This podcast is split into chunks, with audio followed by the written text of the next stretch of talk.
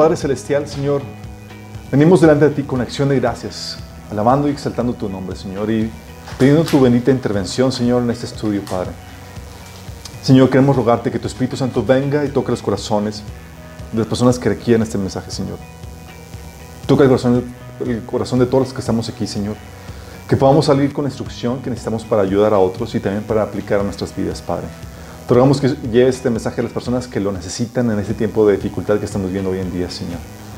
Padre, que tu Espíritu Santo pueda utilizar este mensaje, Señor, para restaurar vidas y matrimonios, Señor. Para la gloria de tu nombre te lo pedimos en el nombre de Jesús. Amén. El tema ya está publicado, está en la página de Minas, es Matrimonio No Manicomio 9. Vamos a hablar acerca del divorcio cristiano. Haciendo un pequeño repaso, hemos estado platicando acerca de eh, de toda la problemática que hemos estado viendo eh, eh, que gira en torno de la temática del matrimonio. Hemos estado viendo por qué eh, la gente se, el índice de divorcio está aumentando cada vez más. Hemos estado viendo por qué hay menos matrimonios.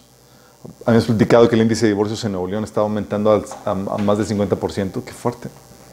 También hemos, platicamos en esta primera fase o etapa, platicamos todo lo que tiene que ver con la información acerca del matrimonio que la Biblia da.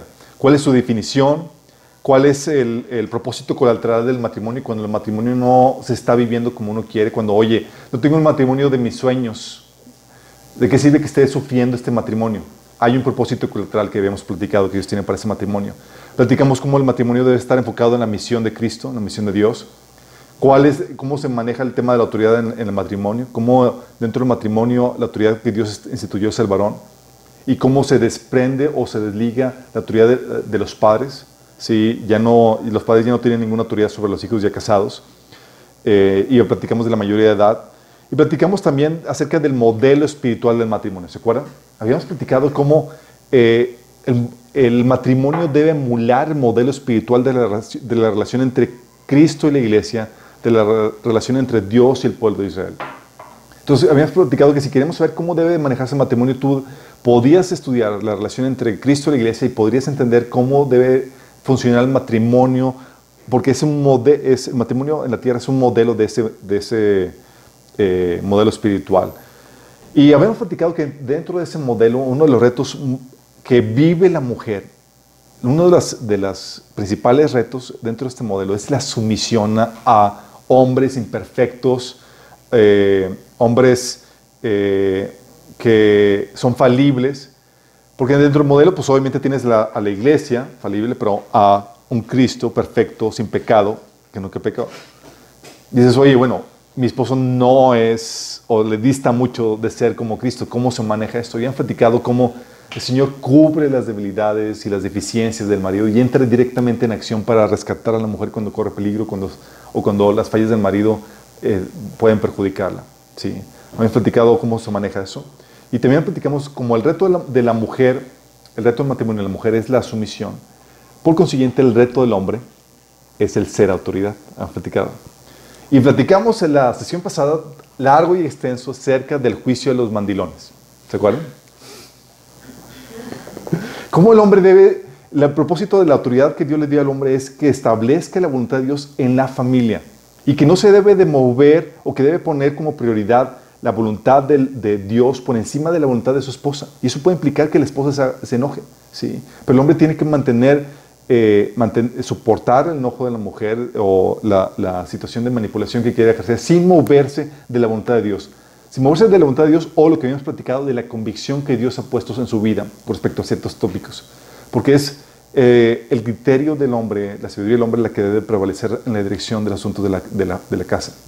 Entonces platicamos eso, cómo el hombre tiene que permanecer así, y aun, aunque haya amenazas de divorcio, aunque haya todo ese tipo de problemáticas, el hombre tiene que eh, soportar eso y responder con amabilidad, con amor y soportar cualquier tribulación que la mujer le pudiera dar. Porque es preferible estar que ganarse o tener el enojo de la mujer que a tener el, enojo de Dios, habéis platicado. ¿Sí? Entonces, obviamente, eso, al estudiar eso, ves que el modelo, ves que el modelo bíblico representa retos enormes. Y dices, wow, y pues ¿quién entonces podrá vivir este, este, este, este estándar que la Biblia establece? Sí, vivir el modelo bíblico representa tremendos retos porque, porque implica morir a ti mismo en muchas áreas, en muchos sentidos. Sí. Si el hombre sigue viviendo, el ser humano sigue viviendo en su condición egoísta, difícilmente va a poder manifestar el modelo de la vida. De hecho, va a ser imposible porque el modelo bíblico del matrimonio requiere personas que se muevan por amor, no por egoísmo. ¿sí? Entonces va a requerir morirse a sí mismo y, tomar su cruz, como el Señor nos enseña en Lucas 9:23. Y va a requerir hacer uso de, los, de todos los recursos espirituales que Dios nos ha dado. O sea, para poder vivir este modelo que la Biblia enseña, este ideal de Dios, requieres todos los recursos que Dios enseña. Y habíamos platicado eso de, requieres aplicar, oye, lo que Dios enseña acerca de la, de la sanidad emocional, de la mente renovada, eh, etcétera, etcétera. Tienes que aplicar muchos recursos que Dios pone. Y la Biblia, o sea, Dios te dice que, en 2 Pedro 1.3, que Dios nos ha dado todo lo que necesitamos para vivir como Dios manda. Entonces, de tal manera que no hay excusa para que no, para que no funcione el modelo. Dios te ha dado todo lo que necesitas. Pero para muchos inevitablemente eh, se les hace inviable este modelo y quieren terminar esta relación. Quieren terminar la relación de matrimonio. Si sí, ¿sabes qué? No, a la porra. Vamos a darle, se finía esta relación matrimonial. Y lo interesante que eso es que no es porque el modelo de Dios no funcione. Si el matrimonio va rumbo a la ruina, no es porque el modelo de Dios no funcione. Es porque las piezas que componen el modelo en ese matrimonio están descompuestas. ¿Sí? Es decir, alguno de los dos miembros del matrimonio, de, los dos cónyuges, tiene problemas, están descompuestos y tienen que, necesitan arreglarse. ¿sí? Siempre que se da el divorcio por, eh, es porque algunos de los dos cónyuges ha rechazado el ser conformado a la imagen de Cristo. Siempre. Oye, ¿qué, ¿por qué falló? Bueno, el, corazón de la problemática es, alguno de los dos no se quiso conformar a la imagen de Cristo. Dices, órale. Sí. ¿Por qué? Porque el modelo está diseñado para funcionar a la perfección si entre las dos personas, eh, a la perfección entre dos personas que que tienen, el, que tienen ellos eh, la imagen de Cristo en, sus vidas. ¿sí? Está diseñado para que funcione con personas hechas a la imagen de Cristo. ¿Por qué? Porque se requiere el espíritu y la madurez de Cristo para someterse, por ejemplo, a un esposo falible. ¿Cómo lo logras? Es imposible humanamente. Claro que es imposible. Requieres el espíritu de Cristo en tu vida y la madurez de Cristo forjada y desarrollada en ti para que puedas llevar a cabo esa, ese, ese, reto. Se requiere el espíritu y la madurez de Cristo para sufrir a una esposa eh, sin ceder a sus presiones. Se requiere el espíritu y la madurez de Cristo para amar, para ser bondadoso, amable benigno con un cónyuge que es odioso. Se requiere, sí. Se requiere el espíritu y la madurez de Cristo para callar y sufrir la ofensa. Se requiere el espíritu y la madurez de Cristo para ser feliz sin importar tu situación matrimonial. Gente que dice, es que no, es que no, no soy feliz en mi matrimonio. No es por el matrimonio. ¿sí? Es un problema más profundo. Es un problema que, que va que encuentra su raíz en, su, en tu relación con Dios. Por eso, el diagnóstico de Dios cuando no funciona el matrimonio, ¿saben cuál es? Siempre. No funciona el matrimonio. ¿Cuál es el problema? ¿Cuál es el problema? El corazón endurecido. Fíjate lo que dice Jesús en Mateo 19, del 7 al 8. Dice, entonces preguntaron a Jesús, ¿por qué dice Moisés entonces que en la ley que un hombre podría darle a su esposa un aviso de divorcio por escrito y despedirla? Jesús contestó, Moisés permitió el divorcio solo como una concesión ante la dureza del corazón de ustedes, pero no fue la intención original de Dios. Fíjate, está diciendo, la problemática del divorcio es por el corazón endurecido de ustedes. Sí, pero no es el ideal de Dios. No es porque el modelo de Dios no funciona. ¿Sí? Entonces, oye, ¿se puede dar el divorcio? Sí. Y es aquí donde quiero repasar lo que hemos estado viendo a lo largo de, este estudio. Las cláusulas bíblicas de salida al matrimonio. Oye, quiero salirme de este matrimonio. ¿Cómo lo hago? Una vez por la muerte de tu cónyuge, y eso no incluye homicidio. Sí. Que aclarar. ¿Se tengo que matarlo? Sí, como que no.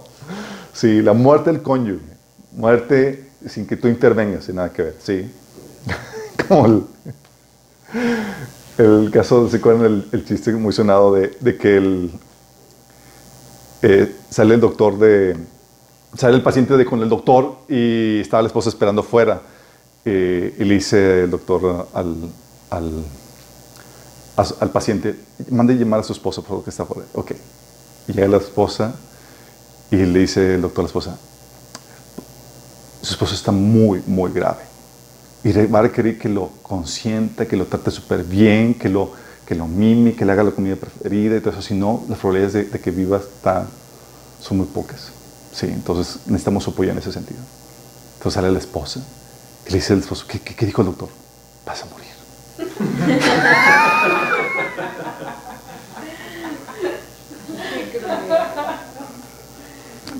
Sí, o sea, se trata de llegar a ese punto. Fíjate, dice Romanos 7 del 2 al 3. Por ejemplo, la casada está ligada por la ley a su esposo solo mientras éste vive.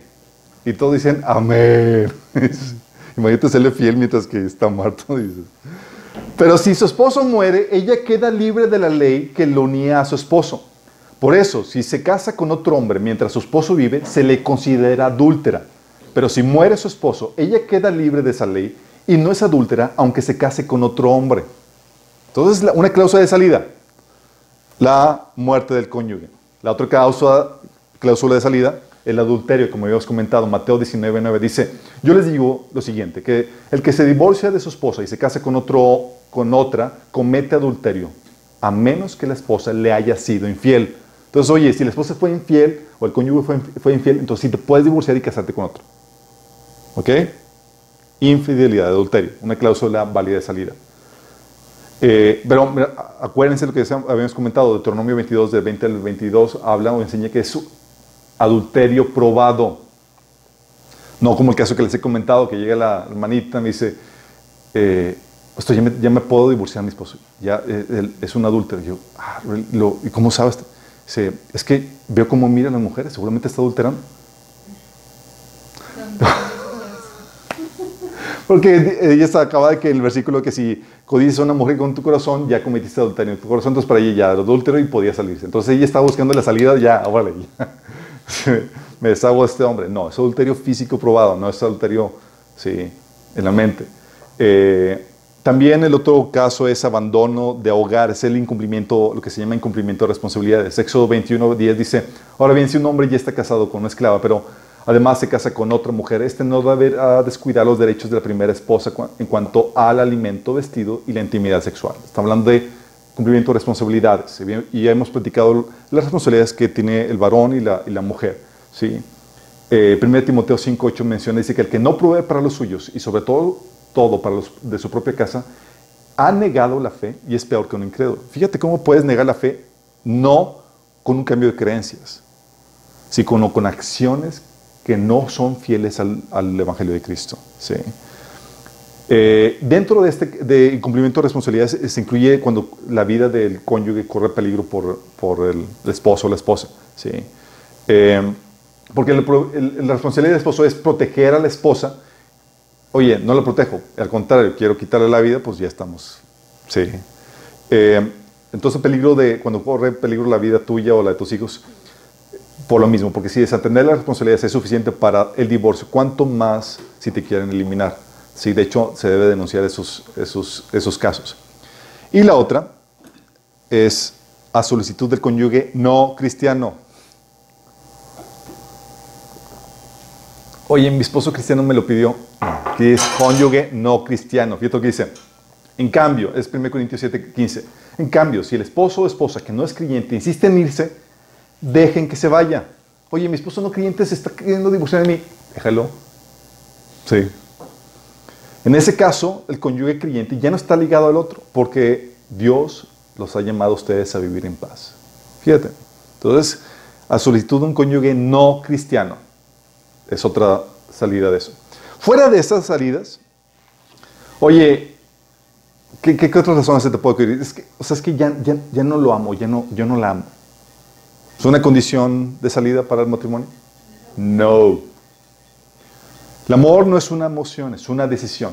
Y no se trata de que sientas o no sientas. Se trata de que ya hiciste un voto de amarla hasta la muerte, eh, hasta que la muerte lo separe, ¿sí? delante de Dios. Entonces, lo que lo mantiene, si dices, es que no siento nada, no importa que no sientas nada. En muchas ocasiones no vas a sentir nada, vas a tener que estar lejos por convicción. En este caso, porque hiciste un pacto delante de Dios. ¿sí? Oye, dices, ya no le soporto. y tú sí, muy perita en dulce. Pues sí. La Biblia te enseña en estas tipos de situaciones, aquí sí aplica el versículo de que todo lo puedo o todo lo soporto en Cristo que me fortalece. Sí, aquí sí aplica, no es para los deportes, es para este tipo de situaciones difíciles. Oye, me hace la vida miserable. Él te enseña que debes de tomar tu cruz, negarte a ti mismo, ¿sí? y seguir a Jesús. O sea, no se trata de buscar una vida placentera, se trata de seguir a Jesús, aunque cause sufrimiento. Oye, gana muy poco y me da muy poco dinero. La Biblia te enseña que teniendo alimento y abrigo estemos contentos. Oye, está enfermo. La Biblia hiciste un pacto de que en las buenas y en las malas. Oye, desatiende a mis hijos. Mientras que tus hijos no corran peligro, puedes este, seguir casado. No es, no es causante de divorcio. Oye, no es atento, no es amoroso conmigo. me insulta, me trata mal, no es cortés, es áspero. No, sí. Oye, es que es de, no es cristiano. Si me puedo divorciar, ¿verdad? No, a menos que él te lo pida. Sí. Ah, entonces si lo voy a hacer, que me lo pida. no. no, sí. La Biblia enseña que nada de eso, ninguna de esas cláusulas, más que estas cuatro son las únicas cláusulas de salida. Por eso habíamos platicado, y cuando el matrimonio se vuelve tormentoso, entonces, ¿cuál es el sentido del matrimonio? El sentido del matrimonio cuando se vuelve tormentoso es pulirte, refinarte a ti. Porque muchas personas llegan y dicen, es que o sea, ya no puedo aguantar este matrimonio.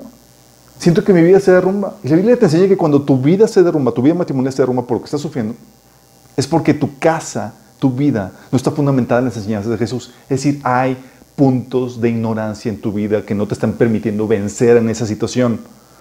No es tu matrimonio, no son las tormentas, eres tú que no tienes los fundamentos necesarios. ¿Sí? Pero en cuanto a esto, la voluntad de Dios es muy clara en cuanto al matrimonio en cuanto al divorcio. La Biblia enseña, fíjate lo que dice Jesús, Mateo 19:6. Dice, ya no son dos, sino uno solo. Por tanto, lo que Dios ha unido, no lo separe el nombre. Fíjate la voluntad de Dios, es que ya no son dos, son uno. Dios lo unió y lo que Dios unió no se atrevan a separarlo. Sí. Y fíjate que está hablando de que es una unión de Dios, eh, que Dios eh, eh, realizó. ¿sí? Entonces no lo debe separar. 1 Corintios 7, 10 dice, Pablo, para los que están casados, tengo un mandato que no proviene de mí, sino del Señor Jesús. Fíjate el mandato del Señor Jesús.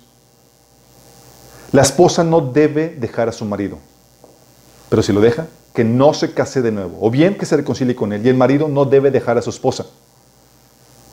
O sea, el mandato de Dios es, no te divorcies. Qué heavy, ¿verdad? Señor, pero estoy sufriendo mucho. Ni. Biblia enseña cómo lidiar con el sufrimiento, con las malas relaciones, con el, sufrimiento humano.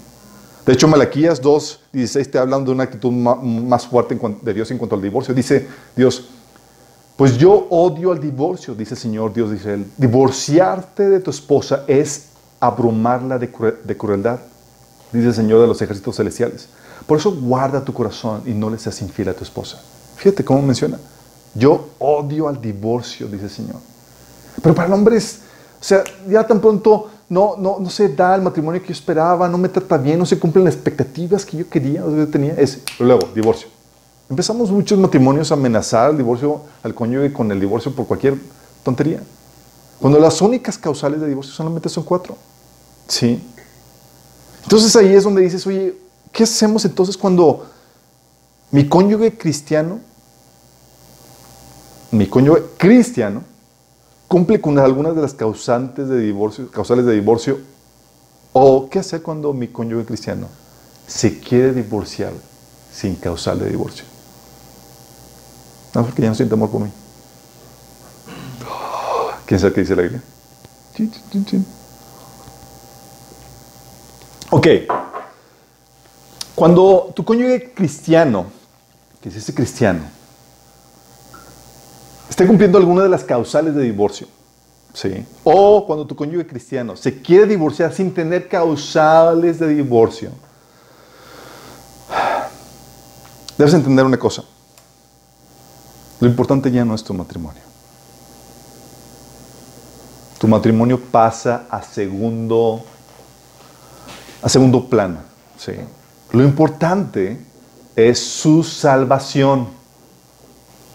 Fíjate bien en esto. Lo importante es su salvación. Mateo 18, del 12 al 14, dice, eh, dice la Biblia, si un hombre tiene 100 ovejas y una de ellas se extravía, ¿qué hará?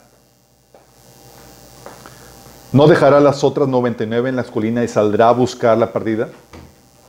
Si la encuentra, les digo, la verdad, se alegrará más por esa que por las 99 que se extraviaron. De la misma manera, no es la voluntad de mi Padre Celestial que ni siquiera uno de esos pequeñitos perezca. ¿Qué es lo que Dios hace, establece en ese sentido? Estamos viendo el pasaje de Mateo 18. En este pasaje de Mateo 18, Dios establece el protocolo a implementar en caso de que tu esposo o tu cónyuge está, eh, quiere, pedir, eh, quiere pedirte en pecado un divorcio sin causal o está cometiendo una causal de divorcio. Sí. Y la ley te, enseña que la intención del Padre es que no se pierda. Y esa es la motivación. Fíjate bien en esto. Dice que la motivación entonces no es la salvación, no es, no es recobrar tu dignidad por lo que te hicieron, no es desquitarte, no es eh, eh, enmendar el daño. La motivante de este proceso que Dios establece en Mateo 18, que vamos a leerlo ahorita, es la salvación de tu cónyuge. Por causa de su salvación se dice, sigue este protocolo en esta situación. Señor, pero ¿y si, se quiere seguir divorciando? No, olvídate del divorcio, olvídate eso. Es más importante la salvación de esa persona que tu matrimonio ideal. De hecho, la Biblia te menciona, le menciona a los, a los creyentes, que, porque, que cuando tiene un matrimonio no, que, un cónyuge no creyente, que no se deben de separar. Oye, pero más de la vida cuadritos, no es bueno conmigo, etc. No te separes. ¿Por qué? Porque el propósito del matrimonio cambia. De ser, de tener un matrimonio ideal, armonioso, cambia a que pueda conseguir la salvación del cónyuge. Es decir, se convierte el propósito del matrimonio, eh, la salvación del cónyuge, se convierte en tu campo misionero. Pocas palabras. 1 Corintios 7 dice, dice, ¿acaso ustedes, esposas, no se dan cuenta de que sus maridos podrían ser salvos a causa de ustedes? Y ustedes, esposos, no se dan cuenta de que sus esposas podrían ser salvas a causa de ustedes. Diciendo, por eso no se separen. Sí, porque tu cónyuge puede llegar a salvación por causa de ti. Pero tienes una situación donde dices, oye, pero se dice cristiano. Sí, hay mucha gente que se dice cristiana, chicos. Pero acuérdate lo que hemos aprendido a lo largo de todo ese, tiempo. El hecho que tú digas cristiano que, o llames a Jesús Señor, Señor, no significa nada menos que haya un fruto evidente de arrepentimiento y conversión genuina.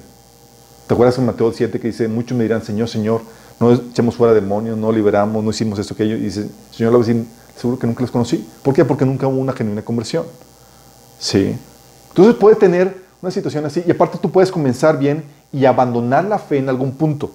Ya sea que uh, desviaste de la doctrina que te da la salvación o empezaste a realizar actos de pecado que eh, te hacen que, eh, que, apostaste, eh, que te desvíes de la fe.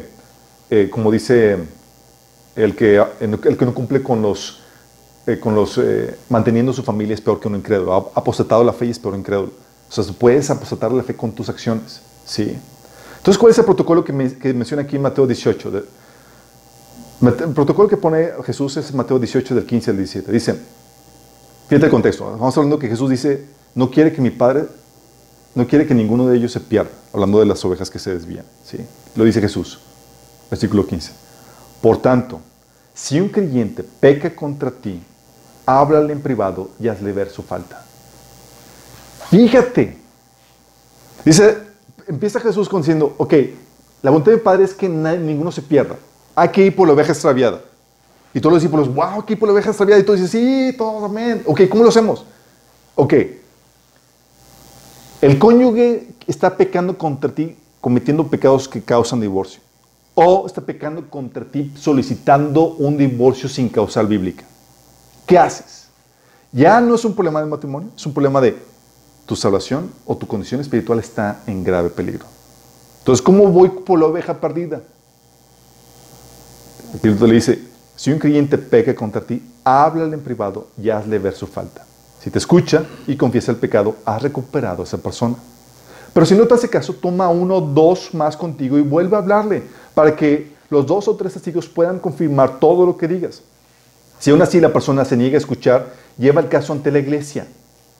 Luego, si la persona no acepta la decisión de la iglesia, trata a esa persona como un pagano, como un corrupto cobrador de impuestos. Ese es el protocolo que la Biblia establece para las personas que se quieren divorciar. Vamos a analizarlo paso por paso. ¿sí? Primero, primer paso a hacer, oye, mi, cónyuge me está pidiendo un divorcio sin causal bíblica, o mi, cónyuge está cometiendo un pecado de causal de divorcio. ¿sí?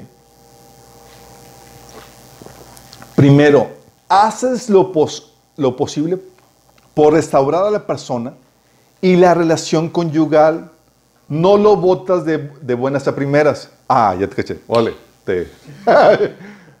a buenas a primeras. No, fíjate, Jesús te establece el protocolo. Dice, por tanto, si un creyente peque contra ti, háblale en privado y hazle ver su falta.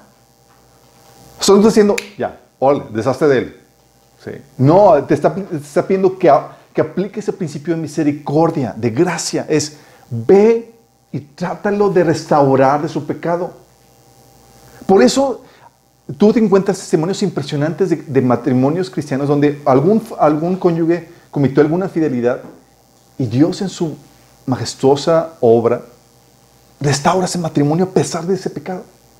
¿Sí? Y luego Dios los utiliza de una forma más esplendorosa porque tienen una experiencia que da esperanza a más personas para que puedan restaurar el matrimonio cuando se vive ese tipo de faltas. ¿Sí? Entonces el primer paso es no lo votas buenas a primeras, busca la restauración. Mateo 18:15. Por tanto, si un creyente peca contra ti, háblale en privado y hazle ver su falta. Si te escucha y confiesa el pecado, has recuperado a esa persona. Fíjate la intención o la prioridad es recuperar qué? ¿El matrimonio? No, a la persona. Y por consecuencia viene tu matrimonio, pero la, la prioridad es la persona. ¿Sí? ¿Cómo, cómo, ¿Y cómo amonestas a la persona? ¿Cómo, lo, ¿Cómo vas con él y lo reprendes? Oye, mi esposo, mi esposa eh, está pidiéndome un matrimonio de un divorcio sin causal o está cometiendo un pecado de causal de divorcio. Vas, la Biblia te enseña que en Colosenses 3:16 que debes de amonestarlo con la Biblia. La palabra de Cristo mora en abundancia en vosotros, enseñándoos y exhortándoos unos a otros con toda sabiduría Tú vas y no, y no, no es un plan de reclamo. Sí, acuérdate que en, teoría ya aplicaste el paso uno, que es lidiaste con tu situación emocional. Ya te descargas con Dios, ya perdonaste a la persona, ya lidiaste con la herida emocional. No explotas con la persona. ¿sí? Y ahora, ¿cómo ya lidiaste con eso?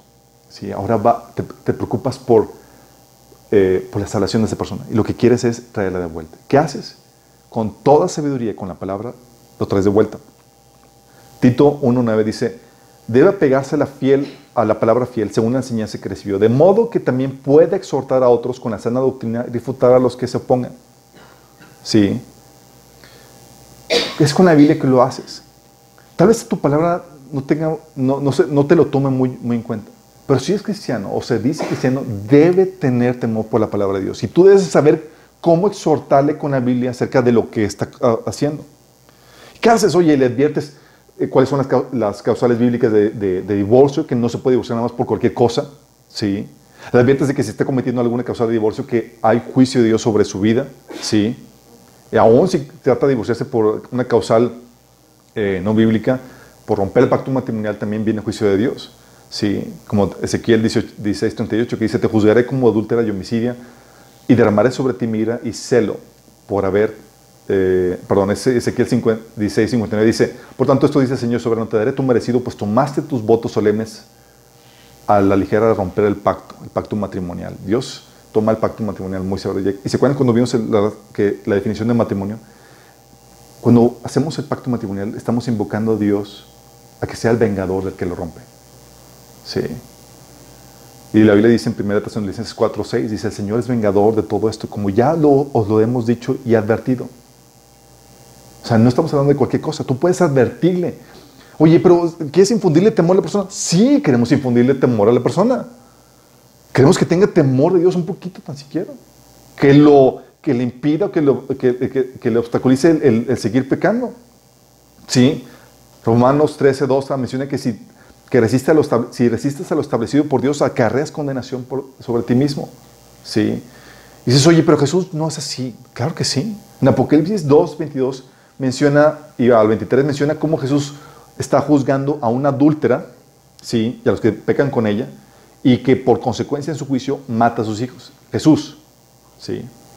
Luego dice Jesús, entonces todas las iglesias sabrán que yo soy el que examino los pensamientos y las intenciones de cada persona y le daré a cada uno de ustedes lo que merezca. Fíjate.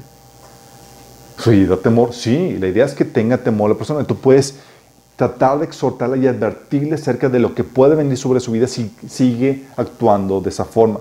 ¿sí? Y aparte, el querer divorciarse si una causal bíblica lo que lleva es que te lleva a ser responsable de doble pecado. ¿Por qué? ¿Qué tal que dice Mateo 5:32? Pero yo digo que un hombre que se divorcia de su esposa, a menos que ella le haya sido infiel, ella hace que cometa adulterio. Y el que se case con ella, con una mujer divorciada, también comete adulterio. O eres responsable por el adulterio que comete tu ex esposa y el que comete el otro con ella dice, es responsable de eso. Y aparte de que tú cometes, si acaso te quieres volver a casar. Sí. O sea, no es cualquier cosa. Pues, sí. Entonces le adviertes. Si vuelve y entra en razón, ya lo ganaste. Genial. Hasta ahí llegamos. Le das la oportunidad y lo rescatas. Oye, persiste en su pecado. Si persiste, oye, una segunda vez lo vuelves a llamar, pero esta vez ante otros hermanos para tratar de hacerlo entrar en razón entre más gente. Mateo 18, 16 dice, pero si no te hace caso, o sea, persiste, toma uno o dos más contigo y vuelve a hablarle para que los dos o tres testigos puedan confirmar todo lo que digas. ¿Vamos viendo? Sencillo el protocolo, ¿no? Oye, pues te buscas a alguien de, madurez espiritual en la iglesia y demás para llamarlo a confrontarle su pecado. Acuérdate cuál es el propósito. No es recriminar a la ofensa. No es tratar de restaurar tu matrimonio. El propósito ya quedó, eso, eso ya supone que lo olvidaste. El propósito es salvarlo a él. Lo que está en juego es su salvación. Entonces, Mateo 18, 17 dice, si aún así la persona se niega a escuchar, lleva, uh, no, perdón, Mateo 18, 16 dice, pero si no te hace caso, toma a uno o dos más contigo y vuelve a hablarle para que los dos o tres testigos puedan confirmar todo lo que digas. Obviamente estaba asumiendo que estás llamando, invocando testigos cristianos, entendidos, que conocen la Biblia. No te hace también a llamar a cualquier, a cualquier persona que no conozca la Biblia ni nada, capaz de que se te vuelve en contra tuya, ¿no? Quieres exhortarlo y él se va a favor del, del, del, que está en pecado. ¿sí? Estamos hablando de cristianos maduros. ¿sí? Luego menciona aquí, como tercer paso, que se presenta, eh, se presenta el caso ante toda la iglesia local. ¿Cómo se hace esto? Es sí, se presenta a la iglesia local por medio de los pastores y los líderes.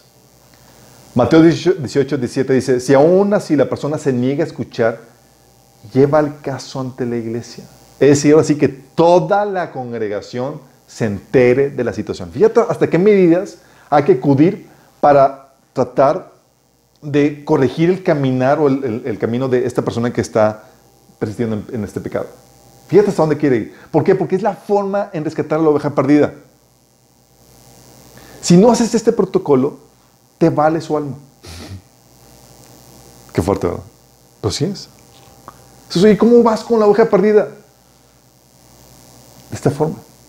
Sí. Y la forma en que y Dios te hace responsable de ir por la oveja perdida es decir, ah, por la oveja, y te dice quién es el, por qué oveja hay que ir. Te dice que tienes que ir por la oveja que pecó contra ti.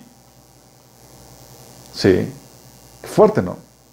Dice entonces Mateo 18, 17, si aún así la persona se niega a escuchar, lleva el caso ante la iglesia.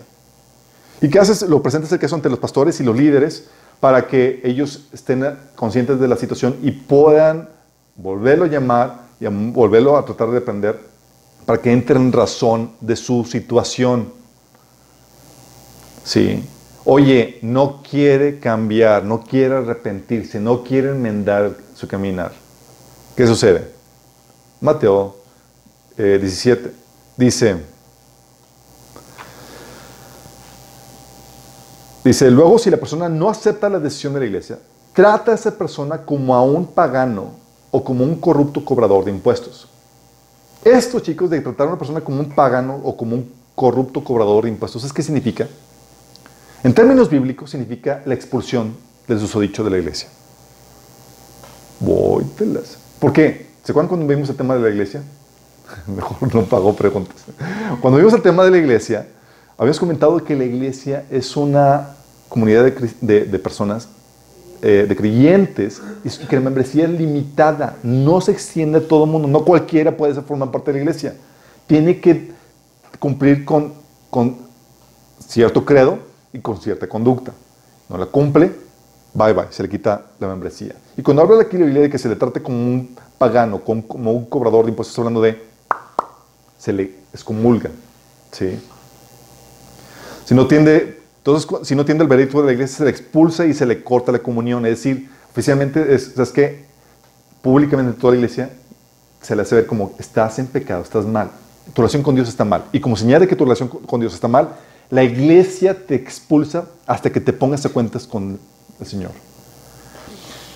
El tema de, la disciplina eclesiástica lo, lo, abordamos a detalle en el tema de la iglesia. Vimos ahí una sesión donde hablamos cómo se implementa eso, porque puede presentarse abusos, pero es necesario que se aplique esto. Bíblicamente se enseña y se debe aplicar de acuerdo a cómo se instruye en la Biblia.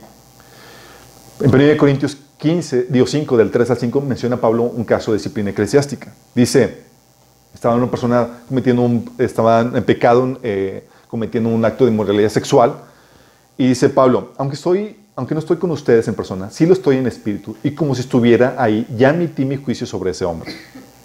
En el nombre del Señor Jesús, Ustedes deben convocar a una reunión de iglesia. Fíjate el protocolo. Se, invoca, se convoca a una reunión de iglesia. Yo estaré presente en espíritu, al igual que el poder de nuestro Señor Jesús. Entonces, deben expulsar a ese hombre y entregárselo a Satanás, para que su naturaleza pecaminosa sea destruida y él mismo sea salvo el día que el Señor vuelva. ¡Úrale! Expulsión de la iglesia. Expulsión de la iglesia a una persona que persista en ese pecado. Y ese pecado incluye el querer divorciarse sin causal bíblica. ¿Sí? ¿Es un pecado? Sí, claro, lo habíamos comentado. Dice la orden de que dice Pablo, este mandamiento le doy, no yo, sino el Señor Jesús. que esté casado no se divorcie. ¿Sí? Lo que quiere decir es, en 1 Corintios 5, 11 te traduce cómo se maneja esto. Dice, lo que quiere decir es, no se relacionen con ninguno que afirma ser creyente y aún así se entrega al pecado sexual, o es ávaro, o rinde culto a ídolos, o insulta, o es borracho, o es estafador. Ni siquiera coman con esa gente. Fíjate, el asunto es, se dice cristiano y anda en ese tipo de pecado abiertamente, no se quiere arrepentir. Se le corta la comunión. Lo que hace es que el pastor hace un anuncio a toda la congregación para que todos estén en el mismo sentir y se pueda aplicar disciplina eclesiástica por parte de todos los miembros. ¿Sí? ¿Por qué? ¿Por qué se hace esto? Hay varias razones. Primero es para que, primera, la primera es para que él comprenda que, de su situación espiritual que está mal. Que no es la voluntad de Dios que perezca. Entonces, mucho, ¿qué pasa? Si tú haces como, si la iglesia hace como si no pasara nada, él puede pensar que está bien su condición en la que está andando. Sí. Ah, no pasa nada. Cuando su alma corre peligro de muerte eterna. Y lo que hace este tipo de acciones tan drásticas es un shock. Órale. Para que resucites de tu muerte espiritual a vida. ¿Sí? Por eso Pablo lo enseñaba y lo aplicaba esto para varias razones. Por ejemplo, en 2 Timoteo, en 2 Tesalonicenses 3, del 14 al 15, dice: Si alguno no obedece las instrucciones que les mandamos en esta carta, denúncielo públicamente y no se relacionen con él para que se avergüence. Órale. Y dices, qué bueno que ya no estoy en la iglesia primitiva. No, debe- es algo que debería de continuar, chicos, ¿sí? Pero fíjate la actitud de Pablo. Dice, es, es- se anuncia públicamente la iglesia, toda se, se entera de la situación, se hace partícipe de la, de la situación y ya no se asocia con esa persona para que se avergüence. ¿Para qué? Para tratar de que tenga algo de vergüenza y que vuelva al camino del Señor. Dice versículo 15, sin embargo, no lo tengan por enemigo, sino monéstenlo como hermano. Entonces, una razón es como un shock para que él resucite de esa, de esa muerte espiritual en la cual está cayendo. Que pueda apreciar su condición espiritual y no sea engañado porque, ah, pues la iglesia, el pastor me sigue aceptando, la iglesia me sigue saludando como si nada, aunque estoy en mi pecado. No, no, no, no, no. La iglesia te ama tanto que no va a soportar al que vivas en esa situación de autoengaño y te va a correr. Esto es lo que debe hacerse. ¿sí? La otra razón es para que no contamines a otros. ¿Por qué? Porque si, la- si, si no se sanciona el pecado, lo que sucede es que implícitamente se sanciona, se, se sanciona positivamente. Está diciendo, ah, pues entonces nadie dice nada y anda en pecado y está haciendo eso. Y se contamina o se extiende esa conducta a más personas. Es lo que menciona Pablo en 1 Corintios 5, del 6 a 7. Dice, es terrible que se jacten sobre dicho asunto. ¿No se dan cuenta que, de que ese pecado es como un poco de levadura que impregna toda la masa? Desháganse de la, eh, de la vieja levadura quitando ese perverso de entre ustedes. Fíjate cómo lo menciona. Está diciendo, es- ese, ese pecado que se tolera es como un poco de levadura que se extiende a más personas. Entonces, desastre. Entonces, no solamente por bienestar de él, sino por bienestar de los demás, se expulsa. ¿Sí? Por eso, si te das cuenta, cuando lees las cartas de Apocalipsis que Jesús escribió, o que Jesús, mejor dicho, dictó a, Juan, el reclamo de Jesús a varias iglesias era, tengo contra ti que toleras a. Es decir, no estás aplicando disciplina eclesiástica. ¿Sí? Oye, ¿y está mal eso? O sea, que juzguemos a los cristianos y los hermanos que andan en pecado. Pues digo, no hay que juzgar, no. No saques textos fuera de contexto. Sí. Al contrario, la Biblia enseña que hay que juzgar a los que son de la familia. Fíjate lo que dice 1 Corintios 5, del 2 al 13. Dice Pablo, no es mi deber juzgar a los de afuera, pero sí es responsabilidad de ustedes juzgar a los que son de la iglesia y están en pecado. ¿Responsabilidad de quién? De nosotros. Dios juzgará a los de afuera, pero como dicen las escrituras, quiten al malvado de entre ustedes. Órale. ¿Conocen iglesias que han aplicado disciplina eclesiástica? Que no hay. Y nosotros somos chiquitos y nos ha tocado aplicarla, imagínate.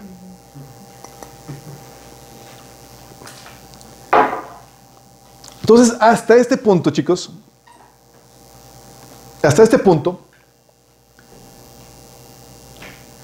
llegando hasta este punto, chicos, es entonces cuando te puedes divorciar del cristiano. Fíjate todo el proceso que tuviste que llegar. Primero, lo reprendes solo. Luego, con testigos. Luego, ante la iglesia. Luego, ya que, ya que la iglesia lo expulsa, entonces te puedes divorciar de un cristiano. ¿Sí? O sea, si te das cuenta, tuviste que haber agotado los recursos establecidos por Jesús para llegar a este punto. No de buenas a primeras. ¿Sí? Y si te das cuenta también, para este punto en realidad no te estás divorciando de un cristiano, sino de alguien que ha apostatado la fe.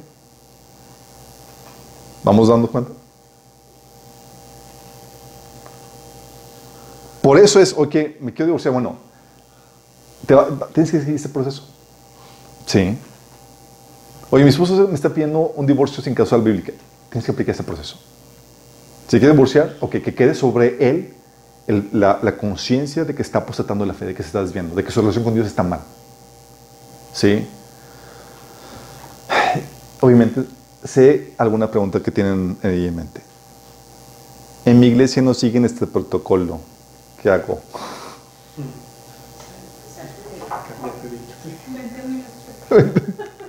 Aquí te vamos a disciplinar. Ok, problemática. ¿Sabes qué? Oye, en mi iglesia no, simplemente no siguen este protocolo, ni te fuman, ni, les importas, vas, adoras, mientras que des la ofrenda y las primicias y los diezmos, todo está bien y todo está aleluya. O sea, no te dicen nada. Sí, puede haber el cristiano que anda en pecado y no pasa nada. ¿sí? Eh, no existe, un- no, no, no, no obedecen la Biblia en este protocolo que Jesús estableció para la iglesia. O, peor aún, ¿sabes qué? El pastor está a favor del, del divorcio injustificado. Puede darse el caso. De hecho, hay pastores que, que, que son pastores siendo ellos divorciados, sin causa bíblica. Sí, dices, órale. Y animan a otros de que, ah, sí, tu esposa te trata mal o te... Éntrale, sí, yo también fui divorciado y se ponen ellos como ejemplo, dices, en la torre. No, déjame decirte que no importa lo que diga el pastor, no importa. Sí, o es que mi pastor me dijo, X lo que diga el pastor. Lo importante es que dice Jesús en la Biblia. ¿Sí? ¿Por qué? Porque como ministros de Cristo no podemos dar nuestra opinión sobre Dios ya ha dado su opinión. ¿Sí? Nosotros damos opinión personal o transmitimos sabiduría en asuntos en los cuales Dios calla, en los cuales Dios no es específico. ¿Sí vamos? Oye, entonces el pastor está a favor del, divorcio justificado, no importa. O la iglesia, ¿sabes qué? La iglesia le vale, puedes andar a la iglesia el miembro en pecado y, eh, y pues nomás siguen comiendo con él, no le cortan la comunión y todos como si nada, les vale. Ok. ¿Qué hace si no siguen este protocolo? Lamentablemente esto es muy común. La mayoría de las iglesias no aplican la instrucción que Dios ordena en su palabra. Sí. Pero el hecho de que él no lo aplique no significa que ya pasó de vigor eso o que, ya no está de moda. No se trata de moda, se trata de lo que Dios instruye. Y el hecho de que no lo, no lo aplique no significa que no se deba hacer. Ok, ¿qué debe hacer cuando estás en esa situación? Mira, si la iglesia no aplica el protocolo, sí puedes seguir por lo menos los dos primeros pasos del protocolo. ¿Por qué? Porque esos dos primeros pasos dependen de ti y de buscar testigos cristianos maduros en esa congregación en la cual te encuentras. Eso sí lo puedes hacer. ¿Sí? Entonces, oye, no aplica eso. Lo puedes aprender a solas. Con la Biblia, explicarle lo que la Biblia enseña al respecto. ¿Sí?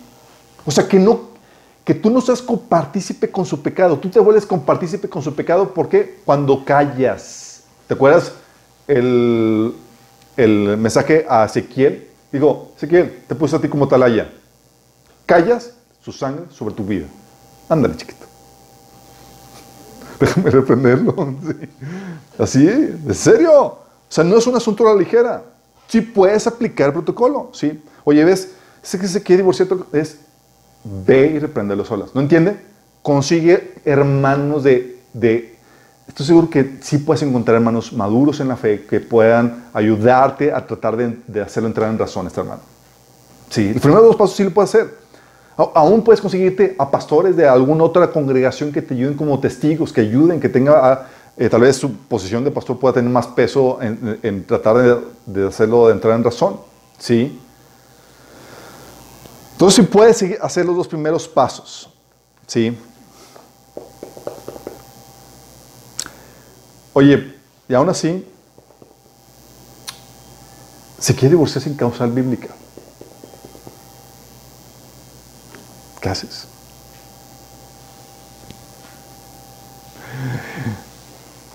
Una,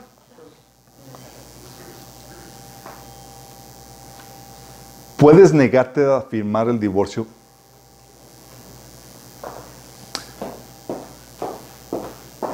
porque con la, idea de transmitir mensaje de cuál es lo que, qué es lo que Dios dice al respecto. ¿sí? Si él quiere aún divorciarse, por ejemplo, en una causal no bíblica, si quiere divorciarse en una causal bíblica, ¿sabes qué? No te firmo. ¿Por qué?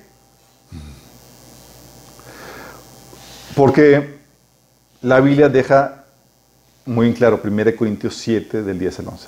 A los casados les doy el siguiente orden. No yo, sino el Señor Jesús. Que la mujer no se separe de su esposo. Asimismo, que el hombre no se divorcie de su esposa. Entonces tú al negarte a firmar el divorcio, tú estás haciéndole la encomienda.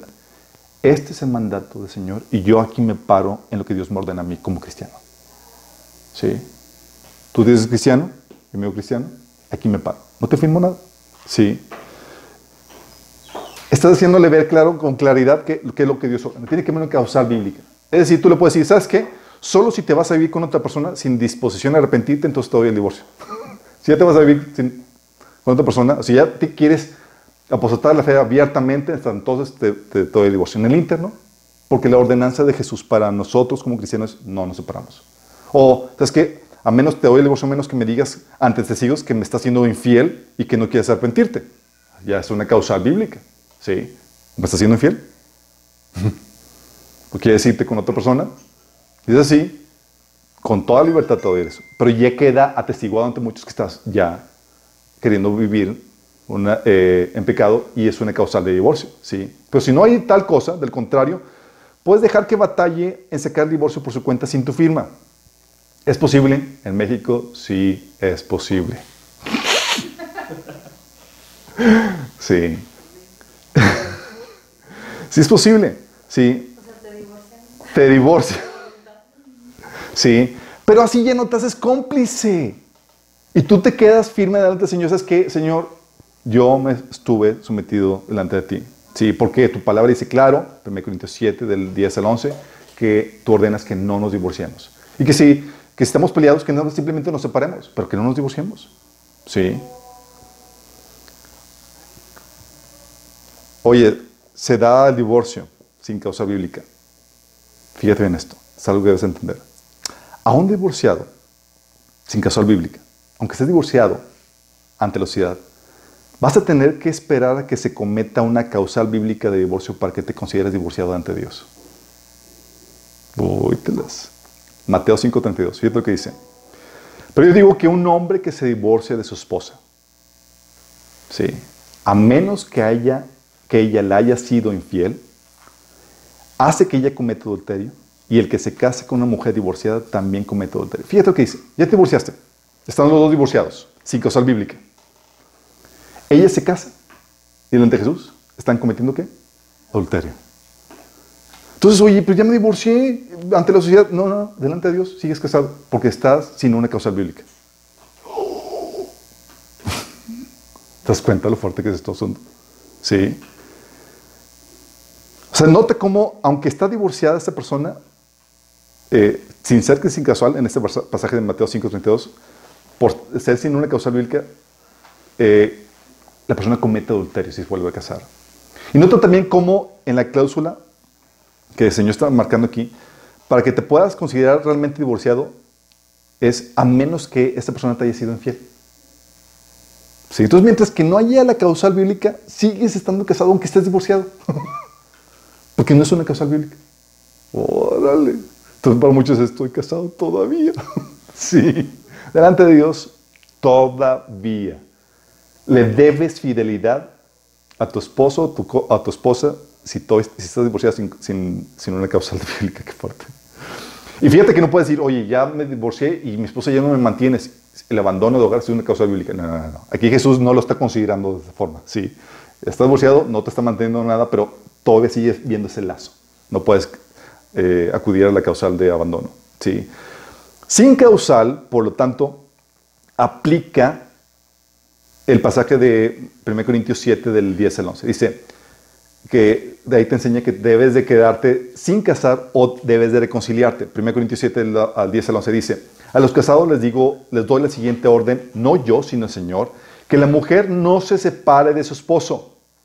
Sin embargo, si se separa, que no se vuelva a casar, de lo contrario que se reconcilie con su esposo. Órale. Entonces te separaste sin una causa bíblica, no te cases. Uy, me estoy quemando. Vuélvete, reconcíliate. Sí. Qué heavy, ¿no? Y esto aplica también para el hombre. Ahí, dice, ahí mismo dice. Entonces, estoy separado. Y es lo que hacen. Hay, parejas que acuden a eso. Oye, no tienen la madurez para vivir en armonía unos con otros, puros pleitos y pleitos y, demás, a veces, ¿sabes qué? Viven separados, pero tienen temor de Dios y no se divorcian. Y tan siquiera así sean sus visitas conyugales, tan siquiera en esa situación, porque todavía tienen derecho. Sí. Eh, y así no hay problema con esa situación. Entonces, eh, y eso también aplica, chicos, por si acaso, oye, me voy a casar con una divorciada. No puedes considerar casarte con una divorciada, a menos que la divorciada tenga una causa bíblica por la cual se haya divorciado.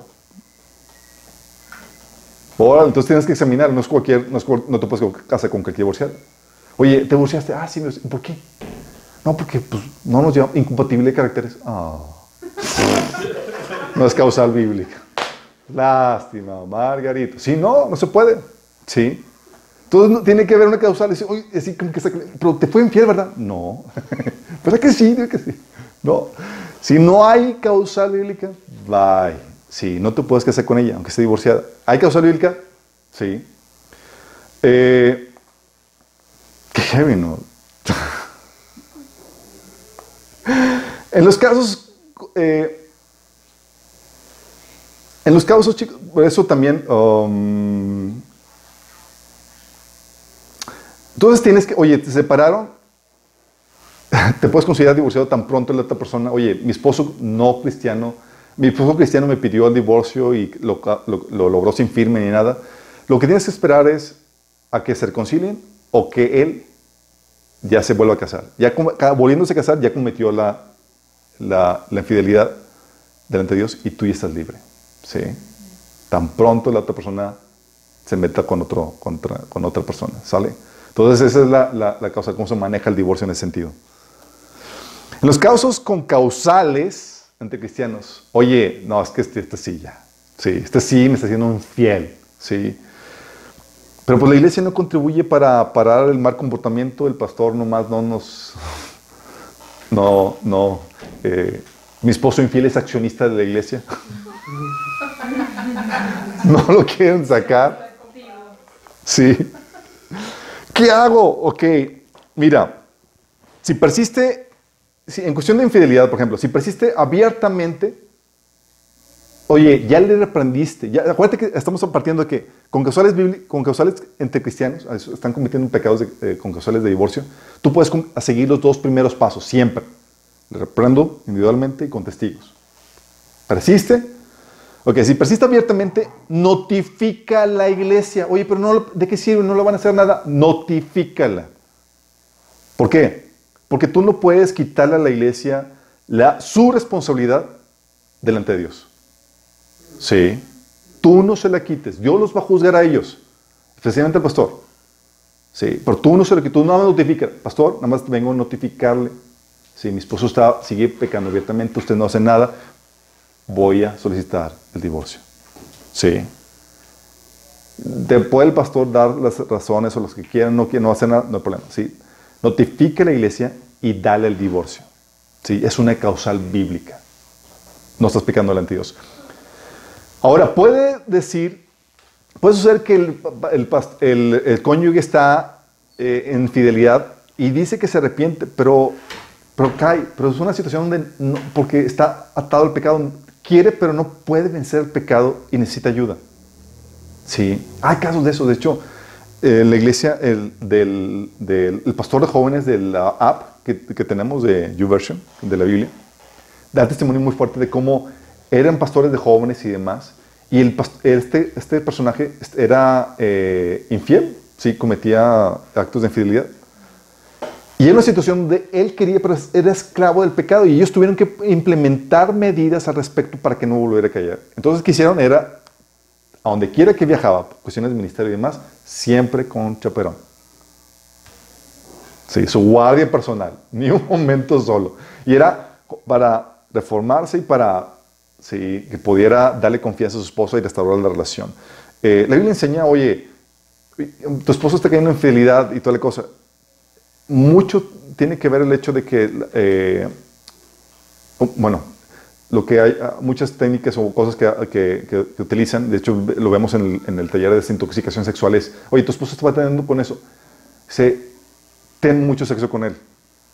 Es la solución, sí. Entonces que ya no tenga así como que, dice, es algo que vemos, dice, la mucha miel causa boom y causa, causa que repulsiona al, al, al, al que lo come dice Proverbios. Y ahí lo vemos a detalle. Oye, ¿sabes qué? Déjalo de que ya no más, no. Mañana, tarde y noche. Si que, que, quiere pensar eso es yo, ya.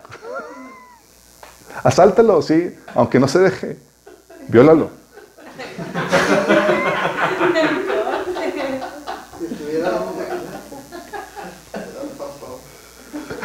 Oye, se dice que se arrepiente, pero no da muestras de arrepentimiento. Está en ti darle una o dos oportunidades y luego ya marcharle. Sí. Si no quiere dar muestras de arrepentimiento y nomás no quiere implementar ningún medio para, para solucionar eso. Tito 3.10 habla de los que persisten en pecar una, dos veces, darles una demostración y luego deséchalos. ¿sí? Puedes aplicar eso. Pero si das cuenta es, no se, no, se, no se vota de buenas a primeras, se busca la restauración de la persona. ¿sí? Oye, abandono de responsabilidades. Oye, la Biblia menciona en 1 Timoteo 5, 8 que el incumplimiento voluntario de responsabilidades es apostatar la fe. Úrale. Mi esposo no mantiene, ya peor que un incrédulo. O sea, está el creyente, el incrédulo y el creyente que no mantiene su familia. Gente que Pero este, hay mecanismos legales muy prácticos, muy, eh, que se pueden implementar. Juicio sumario de alimentos son unas cosas muy, muy prácticas. lo que hacen es les quitan, le, le, quitan los ingresos y se los dan a la esposa de los hijos. ¿sí? Entonces con eso soluciona. Pero sin embargo hay situaciones donde el esposo medio listillo o medio eh, truculento hace que eh, ya no depositen nada a su, a su, cuenta y utilice cuentas de terceros y ya usa ahí cosas por el estilo. ¿sí? Entonces si no funciona con el juicio, vuelve a hacer lo mismo. Notifica a la iglesia, ¿sí?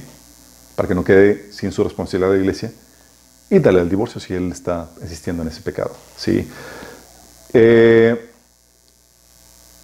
si la. Obviamente, eh, tienes que seguir. Si la persona está desaparecida, porque hay casos donde el marido o la mujer abandonan la casa y nomás. No, en serio. Y ya nomás no sabes qué onda. Se fueron a otro país y toda la cosa sí, hay un proceso legal que se sigue para poder llevar a cabo ese proceso donde se te, se te declara eh, desaparecido. Exacto. Como dicen que andaba, no estaba desaparecido, andaba de... Andaba de si vieron cómo fue, era que la esposa había marcado como desaparecido a su esposo y resulta que estaba en el mundial de, de Rusia. Hay casos, sí, sí puede dar casos, chicos. Y entonces, oye, está en otra parte y tú ni en cuenta y él ya está haciendo su vida en otro lugar. Sí, es una causal. Uh, oye, cuando peligra tu vida, que es parte del incumplimiento de responsabilidades, mira, ahí depende de ti y de la gravedad de los incidentes, si le das oportunidad de cambio y cuántas oportunidades, porque se mide cada caso en particular y es una situación muy delicada. Puedes decir que, que se arrepiente la persona, pero no puede vencer el pecado y, necesita ayuda también. Hay personas que son violentas porque son adictas al alcohol o a las drogas. ¿sí? Oye, toma, está tomando pasos para tratar de salir adelante, está yendo a Alcohólicos Anónimos, está eh, yendo, se eh, metió eh, en rehabilitación con los, los hermanos de los, de los burritos, ¿cómo se llama? clamor del barrio y todos ellos. Oye, está haciendo caso digo, sé benigna con esto, sí. Y tienes que ser muy consciente de que no cualquier cosa es, es amerita. Como que ya me bofeteó, ya es, no, es, de, ahí se evalúa en cada situación y dependiendo de la gravedad de los incidentes, si le das o no eh, oportunidad de cambio y cuántas oportunidades. Hay veces donde el tipo es, merece estar tras las rejas, sí, sí corre peligro, sí. Hay situaciones en donde es un asunto nada más de, de ayudarle a lidiar con su amargura para que deje de ser violento, eh, hay también un mecanismo de defensa, ¿sí? Puedes tener tu pepper spray. Pues,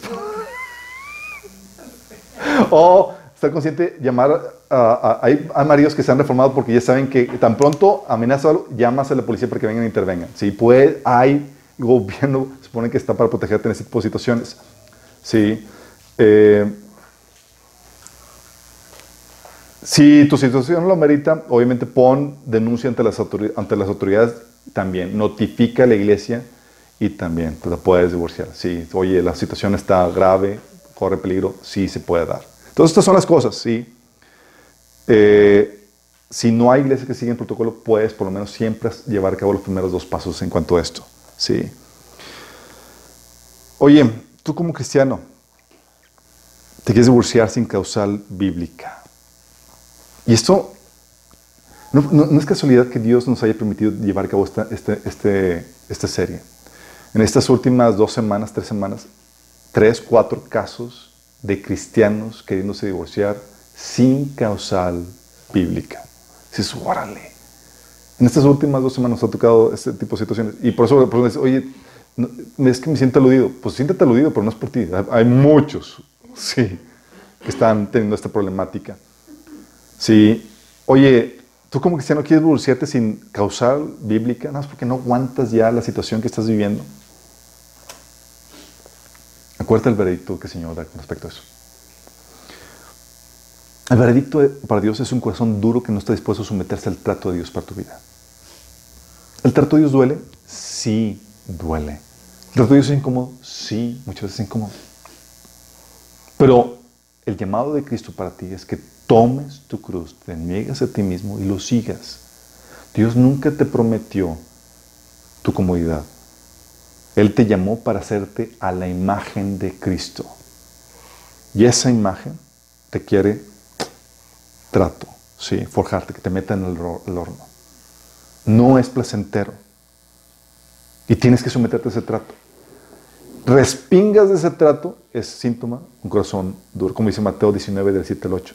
Entonces preguntaron, ¿por qué, ¿por qué dice Moisés entonces en la ley que un hombre podía darle divorcio a su esposa eh, y despedirla? Jesús contestó, Moisés permitió el divorcio solo como una concesión ante la dureza del corazón de ustedes.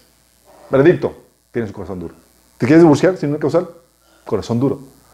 Nada más que ten cuidado con eso. La Biblia enseña o te da una advertencia cuando tienes corazón duro, que no quieres someterse al trato de Dios. ¿Cuál es el veredicto delante de Dios? Fíjate lo que dice. Es Hebreos 3 del 7 al 19. Fíjate lo que dice. Por eso el Espíritu Santo dice, cuando oigan hoy su voz, no endurezcan el corazón como lo hicieron los israelitas cuando se rebelaron. Vóytelas. Señor está escuchando el mayor Señor que dice, odio el divorcio, no quiero que te divorcies. El Señor dice, no endurezcas tu corazón. No lo endurezcas. El Señor te está diciendo, no quiero que te divorcies. Se no endurezcan el corazón como lo hicieron los israelitas cuando se rebelaron. Aquel día que me pusieron a prueba en el desierto. Ahí sus, antepasados me tentaron y pusieron a prueba mi paciencia a pesar de haber visto mis milagros durante 40 años.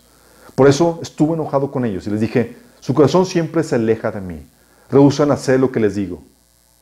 Fíjate, corazón duro, rehúsa hacer lo que Dios dice. No hace caso de lo que Dios dice. Así que en mi enojo juré, ellos nunca entrarán en mi lugar de descanso. Por tanto, amados hermanos, cuidado. Asegúrense de que ninguno de ustedes tenga un corazón maligno e incrédulo que los aleje del Dios vivo. Adviértanse unos a otros todos los días mientras que dure ese hoy, para que ninguno sea engañado por el pecado y se endurezca contra Dios. Fíjate, es un llamado para que los que para que exhortemos a los que están endurecidos y quieren llevar a cabo esta acción. Sí, es exhortémonos. Y ese hoy, ese hoy que menciona aquí en este pasaje, es este tiempo de gracia que Dios está dando. Dice, versículo 13, adviértanse unos a otros todos los días mientras que dure ese hoy, para que ninguno sea engañado por el pecado y se endurezca contra Dios. Pues si somos fieles hasta el fin, confiando en que Dios, con la misma firmeza que tenemos que teníamos al principio cuando creíamos en Él, entonces tendremos parte en todo lo que pertenece a Cristo. Fíjate, te dice, si eres fiel hasta el final, no es como que, ah, pues fui cristiano, porque al inicio sí comencé bien y ahorita pues ya no. No, mucho. Es una señal de una verdad de conversión es que permaneces hasta el final. Recuerden lo que dice, cuando oigan hoy su voz, no endurezcan el corazón como lo hicieron los israelitas cuando se rebelaron. ¿Y quiénes fueron los que se rebelaron contra Dios a pesar de haber oído su voz? ¿No fueron acaso el pueblo que salió de Egipto guiado por Moisés? ¿Y quiénes hicieron enojar a Dios durante 40 años? ¿Acaso no fueron los que pecaron, cuyos cadáveres quedaron tirados en el desierto? ¿Y quiénes hablaban, y quiénes eh, a quiénes hablaba Dios cuando juró que jamás entraría en en su descanso? ¿Acaso no fueron los que desobedecieron? Como vemos, ellos no pudieron entrar en el descanso de Dios a causa de su incredulidad. Sí. Y es aquí donde quiero que entiendas esto. Sí. Si tú como cristiano quieres divorciarte sin una causal bíblica, lo que está en peligro no es tu matrimonio ni tu, fidelidad, ni tu felicidad. Eso pasó a segundo plano. Lo que está en peligro es tu eternidad, tu alma. Eso es lo que está en peligro realmente. Es que no soy feliz. ¿De qué te debe ganar el estilo de vida que tú tanto deseas y perder tu alma? ¿De nada? 40, 70, 80, lo que es años que vives aquí en esta tierra no se compara con una eternidad. ¿Sí? Mateo 5.13 te habla de que caes en un pecado de... Eh, lo que haces es eso, pecas contra Dios. Y si la otra persona cae en pecado, se casa ante, con el divorcio que tú, por el divorcio que tú propiciaste, o tú te casas, cometes adulterio. Estás en pecado. O sea, lo, en peligro no está, no es tu felicidad o tu matrimonio, sino tu alma. Y todo por no quererte someter al trato de Dios. Es que dices que no soy feliz. Mira, el matrimonio jamás te va a hacer feliz. Tu esposo jamás te va a hacer feliz. Tienes que aprender a ser feliz con Dios solo. No le puedes echarle culpa a tu cónyuge por tu vida miserable que estás viviendo. Es un asunto en tu relación tú y Dios. ¿Sí? Si eres, o sea, Pablo decía que él aprendió ese secreto de ser feliz en cualquiera que sea su situación, de, contentarse. Dios quiere llevar a esa, madurez. Y Dios quiere pulirte. El hierro con hierro se, se pule. Duele, sí duele, pero debes someterte al proceso de Dios. ¿Sí? O sea, Dios te ama tanto que su prioridad es el formarte la imagen de Cristo. Y su prioridad es eso por encima de tu comodidad. Sí. Por eso Dios permitió que te, casaras con esta persona que tú consideras odiosa. Para tu bienestar. Sí. Oye, pero es que no cambia. Primero cambia tú. Dios quiere forjarte. Oye, como que si no te divorciaste sin causal. ¿Qué haces? Mira, ya está, hay situaciones donde cristianos están viendo y escuchando esto y dicen, ching, ya la regué. Uy, pues nos divorciamos sin causas bíblicas, ¿qué hacemos? Mira, si todavía no se han casado, es un few. Habla con tu ex al respecto y sigue el proceso establecido. ¿Mm? Que su sangre no caiga sobre tu cabeza. Sigue el proceso establecido. Llámate, reprende las olas con la Biblia. ¿No entiende? Con testigos. ¿No entiende? Sabes que ya, abandona a su pecado. Sí. Pero que no, su sangre no caiga sobre ti. Oye, si tú lo solicitaste y ya se casó, o tú ya te casaste, oh, híjole. Si estábamos en esa situación, arrepiéntete. Hay perdón de pecados todavía. Clama por perdón. Porque delante de Dios, si no te arrepientes de esa situación, estás bajo maldición de Dios. Él juzga a los que violan el pacto matrimonial. Sí. El juicio injustificado y el divorcio injustificado es una violación al pacto. Oye, y hay gente que dice, bueno, eh, ¿qué hago? Estoy casado. ¿Me, divorcio de mi esposo y me vuelvo con mi ex?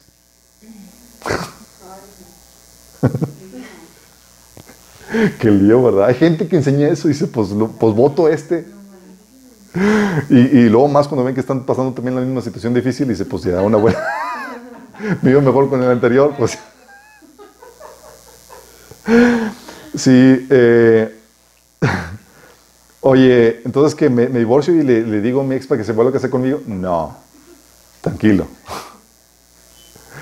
El principio es que permanezcas en la condición de tu verdadera conversión, es decir, en la situación en la cual te estás convirtiendo ahorita. ¿sí? Antes no considerabas como importante o, como cosa relevante la voluntad de Dios para tu vida. En la verdad no te habías convertido. ¿sí? Es hasta este momento que empiezas a tener una conversión genuina delante de Dios. Y la Biblia te, dice, en 1 Corintios 7:20, que cada uno permanezca en la condición en que estaba cuando Dios lo llamó. O 2 Corintios 5:17, de modo que si alguno está en Cristo, nueva criatura es, las cosas viejas pasaron y aquí todas son hechas nuevas. Sí, es, te mantienes casado y comenzamos desde aquí en adelante. Sí, si ya se casaron.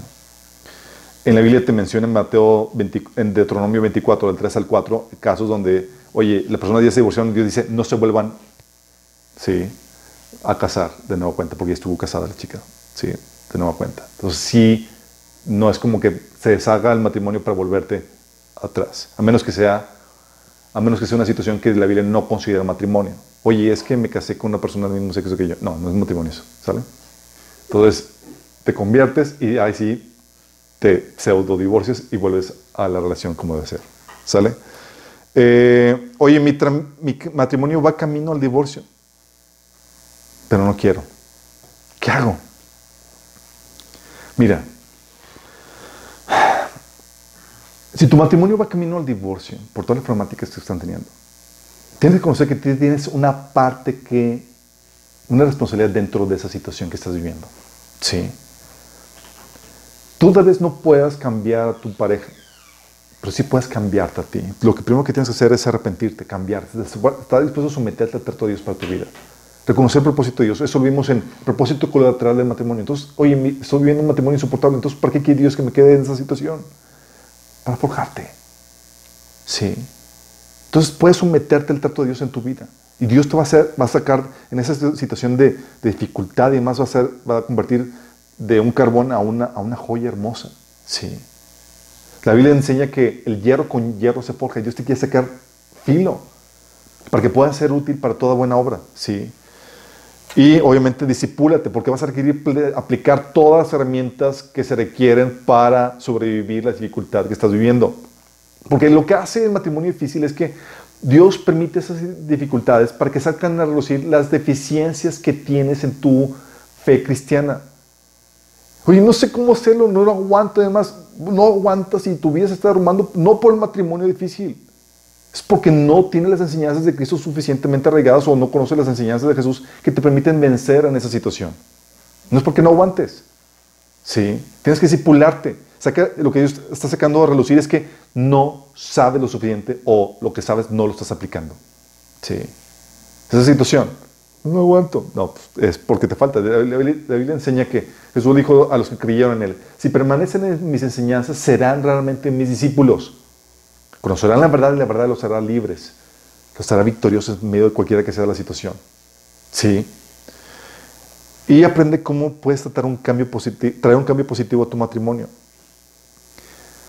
Hay cosas prácticas que tú como varón o tú como esposa puedes hacer para traer un alivio a la situación complicada que estás viendo en el matrimonio.